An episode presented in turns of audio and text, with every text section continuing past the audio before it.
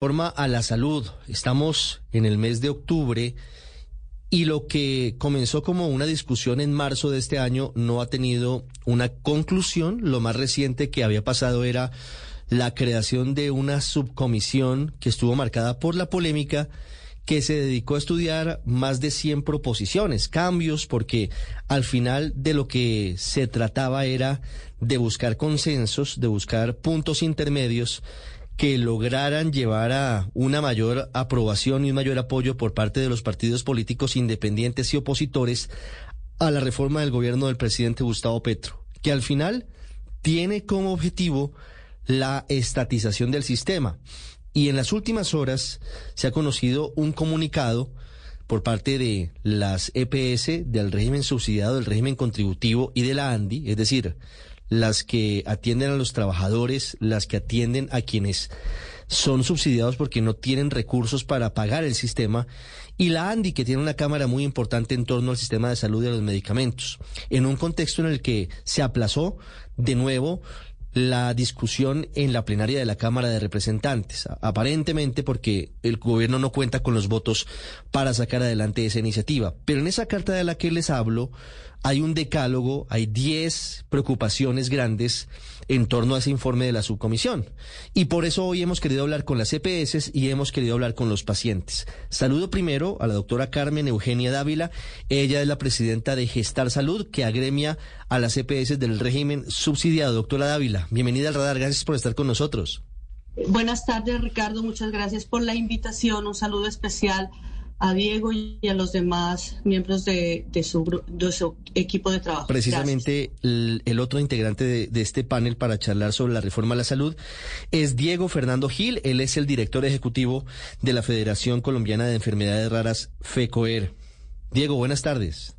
Buenas tardes, Ricardo, también a Carmen Eugenia, a todos los miembros del equipo. Gracias por abrir el espacio para este tema tan coyuntural e importante. Entremos en materia, doctora Dávila.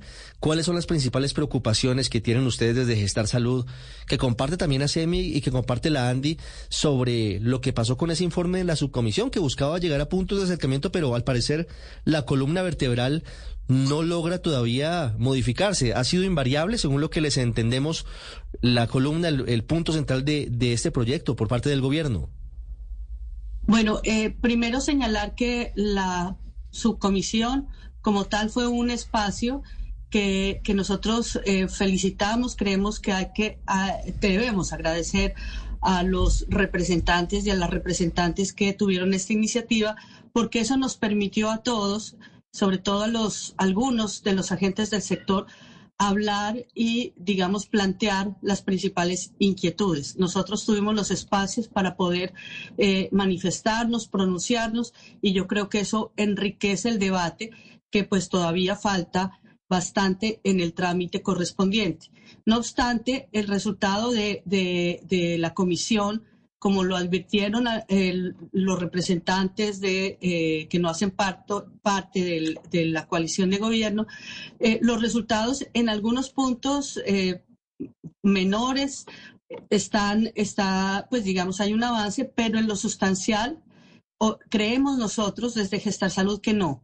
Entonces, me puedo referir al primero de los, de los temas que tiene que ver con qué problemas queremos resolver con esta, eh, este planteamiento. Cuando se hace una reforma tan estructural, uno pensaría que se, que se quiere resolver los principales dolores de los usuarios del sistema. Y, y pues eso no, no sucede para eh, ampliar este punto, quisiera referirme a cuáles son esos principales dolores que se representan en qué, en quejas, en tutelas, en reclamos. Eh, los ciudadanos se quejan fundamentalmente y ponen tutelas por los, los temas relacionados con agendamiento oportuno de citas con especialistas. El otro dolor de los ciudadanos tiene que ver con la atención integral del paciente y el otro tiene que ver con la entrega suficiente, completa y oportuna de medicamentos. Nosotros vemos que en este proyecto no se está eh, dando soluciones de fondo a ninguno de los tres planteamientos, problemas más mm. grandes que tiene el usuario. Al margen de esto que le duele mucho al usuario, tenemos un problema de financiamiento estructural complejo y sobre eso tampoco se plantean soluciones. hay un problema de oferta, eh, en ese punto, digamos, de disponibilidad de oferta pública, digamos, creo que hay un avance, pero en los puntos centrales que le duelen al paciente, no. Sí, en nuestro criterio. Los puntos que le duelen al paciente no son tocados, no son mejorados en esta reforma a la salud, según lo que han analizado ustedes desde Gestar Salud, desde ASEMI y desde la ANDI. Ya voy a hablar con Diego para que nos cuente eh, el punto de vista que hay desde los pacientes. Pero antes, doctora Dávila, quisiera preguntarle acerca de del aseguramiento. ¿Cómo queda el proyecto de reforma a la salud después del trabajo de la subcomisión en torno a dos temas, en torno a quién asume el aseguramiento, quién hace los giros a las IPS y qué va a pasar con las EPS? ¿Cómo, cómo queda el texto? Bueno, a nosotros además en ese decálogo que usted menciona, planteamos algunos aspectos importantes que tienen que ver con la fragmentación de la atención. El texto lo que da a entender es que el primer nivel de complejidad que está representado en esos centros de atención primaria va a estar desarticulado de la mediana y alta complejidad y va a estar desarticulado de unos servicios esenciales como atención domiciliaria, eh, entrega de medicamentos y los temas relacionados con el transporte al centro hospitalario que muchas veces los pacientes requieren para, trasladarse de, un, de una ciudad a otra o incluso dentro de la ciudad en algunos casos en que las tutelas o, eh, lo, lo ordenan. Entonces, ahí vemos que hay una, una, va a existir una fragmentación que no es buena para el paciente. El otro tema que nos preocupa demasiado es que no están claras las responsabilidades entre los distintos eh, actores que se plantean van a ser eh, importantes en este nuevo planteamiento. Voy a poner un ejemplo. El sistema de referencia y contrarreferencia, es decir, que llega un paciente y se necesita un servicio que no se presta en el centro de atención primaria o que no se presta en el hospital de segundo nivel, hay que referirlo a otros niveles de complejidad. Ese, sistema de referencia y contrarreferencia, que significa que el paciente también debe volver de pronto a la consulta general, debe estar coordinado por alguien, por un, ente, y los que prestan los servicios o garantizan eh, la provisión de, los, de las tecnologías, de los insumos, etcétera, eh, colgarse o pegarse, articularse de ese sistema.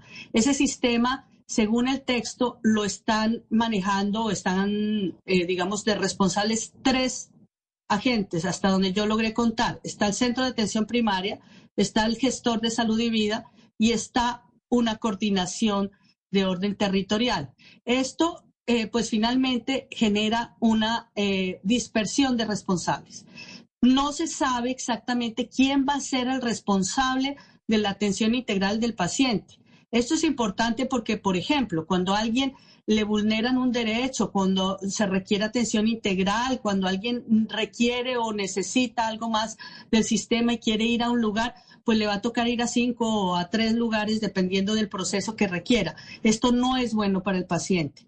Y por otra parte, pues no son claras cómo van a ser, no es claro cómo va a ser la asignación de los recursos disponibles. No hay fuentes nuevas de financiación y además no es clara cómo va a ser la financiación de los centros de atención primaria que dicen se van a financiar con un tema de unos presupuestos históricos que se llama técnicamente subsidio a la oferta y no es claro quién va a comprar o contratar o adquirir o negociar los servicios de salud. Esa función de, eh, digamos, contratar, negociar tarifas, paquetes, demás de servicios de salud. Es una función que hoy hacen las EPS para que los recursos alcancen. Los recursos son finitos. Entonces hay una gestión en ese sentido también que procura tener atención integral del paciente y pues propiciar unas rutas que no tengan eh, que no tenga que, que digamos generarse mucho trámite.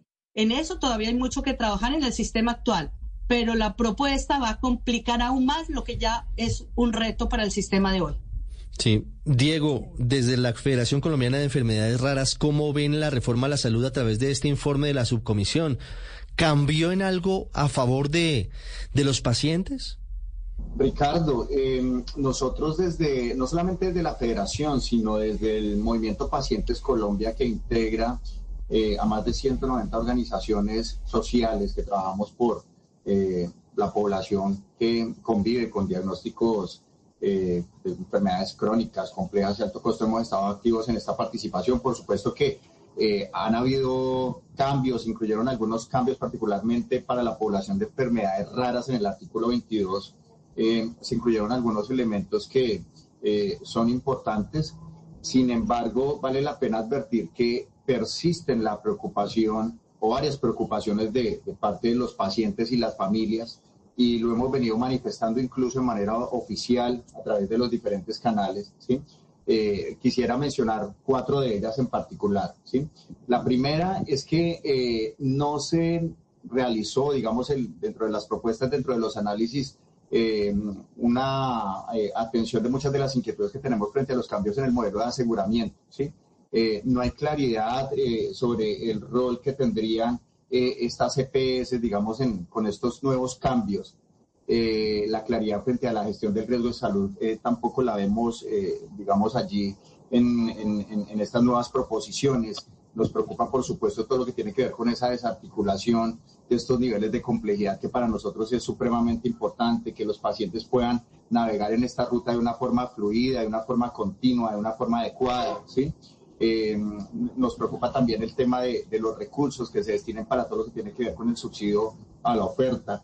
Eh, ese es un ítem eh, que es muy eh, preocupante para nosotros. De otro lado, en segundo lugar, todo lo que tiene que ver con el aumento de, de los costos que podrían acarrear, digamos, esta reforma, que es algo que poco se menciona allí en la reforma, no se habla de recursos adicionales precisamente para cubrir estos esquemas de atención.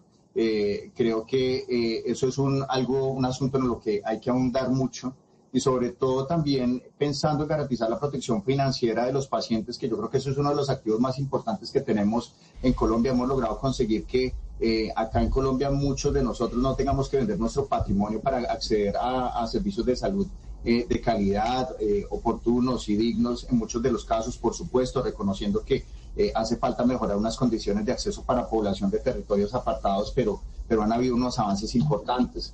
Eh, en tercer lugar, quisiera acotar todo lo que tiene relación con el tema de la transición. ¿sí? Creemos que se ha subestimado muchísimo eh, el tema de esta transición, cómo se llevaría a cabo ese cambio a este nuevo modelo eh, sobre todo en estos pacientes que no pueden suspender sus tratamientos, necesitan continuar con una adherencia a unas terapias, muchos de ellos terapias de infusión, con enfermería 24 horas, eh, depende su vida prácticamente de, los mecanismos, de todas estas herramientas que se utilicen en estas nuevas rutas, sin que haya esa claridad y se garantice realmente más allá del papel que se va a garantizar eh, esa continuidad, esa calidad, esa oportunidad, pues definitivamente no no estamos tranquilos, ¿sí? Eh, creemos que eh, cualquier cambio que haya en el sistema de salud tiene que ser progresivo. Y aquí, quiero ir a un, cuarto punto, Ricardo, y esto lo que tiene que ver con eh, la construcción de este proyecto de ley, ¿sí? Desde el principio hemos advertido desde las organizaciones sociales que esta construcción no tuvo en cuenta a los pacientes que somos el corazón del sistema hemos insistido en que nos escuchen, hemos estado en varios espacios en donde por supuesto, nos han invitado, pero sentimos que es un diálogo de sordos casi porque no, no se han incluido muchas de las proposiciones que hemos planteado, incluso a través de un proyecto de ley eh, que presentamos del Movimiento Pacientes Colombia. Eh, eso es importante que dentro de las discusiones, incluso ahora en el legislativo, se considere la opinión del paciente, del cuidador y de las familias, porque nadie más experto que nosotros para poder, eh, digamos, dar cuenta de cuándo un resultado de salud es el mejor Incluso tuvimos que acudir a instancias internacionales en Naciones Unidas también para eh, presentar también nuestra eh, inquietud, nuestra preocupación frente a lo que está sucediendo en el país. Eh, y creo que es importante, todavía estamos a tiempo de que esa unidad nacional se dé, de que este diálogo nacional con la participación de todos los expertos, de todos los actores, nos lleve a construir una reforma de salud que realmente nos permita avanzar. Doctora Carmen Dávila, presidenta de Gestar Salud, gracias por haber estado con nosotros.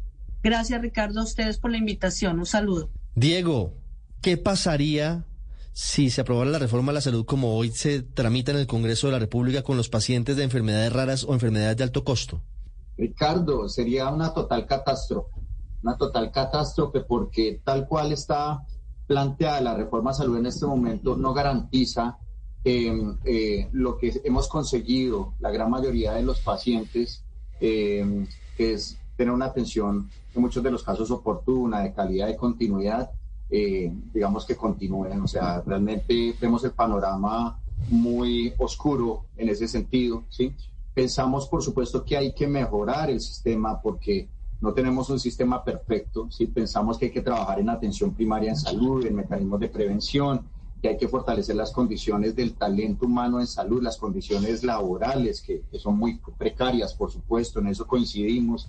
Eh, coincidimos en que hay que mejorar el acceso de poblaciones que se encuentran en territorios dispersos, ¿sí? y en que hay que trabajar en, en, buscar los mecanismos de financiación adecuados y fortalecer todo lo que tiene que ver con la metodología de cálculo de UPC y presupuestos máximos, pero definitivamente esta propuesta de reforma no resuelve la problemática que tenemos, ¿sí? Y básicamente lo que hay acá de por medio son las vidas de muchos pacientes que no pueden esperar, Ricardo, ni siquiera un día, ¿sí?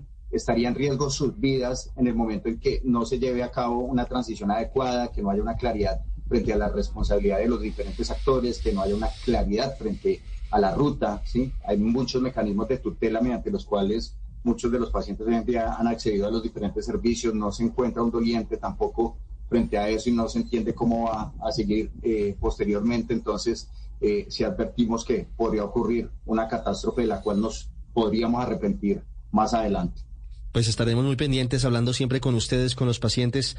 Diego Fernando Gil, director ejecutivo de la Federación Colombiana de Enfermedades Raras. Muchas gracias por haber estado también con nosotros en esta charla en el radar sobre el futuro de la reforma a la salud en Colombia. Muchas gracias, Ricardo. Usted está en el radar en Blue Radio. Ever Velosa García es el nombre de pila de uno de los más sanguinarios jefes paramilitares, conocido en el mundo de la guerra como HH. Pasó por las guerrillas, pasó por los paramilitares. Hoy está preso en Medellín y confesó ante la JEP una cantidad de hechos violentos del origen del conflicto, de sus nexos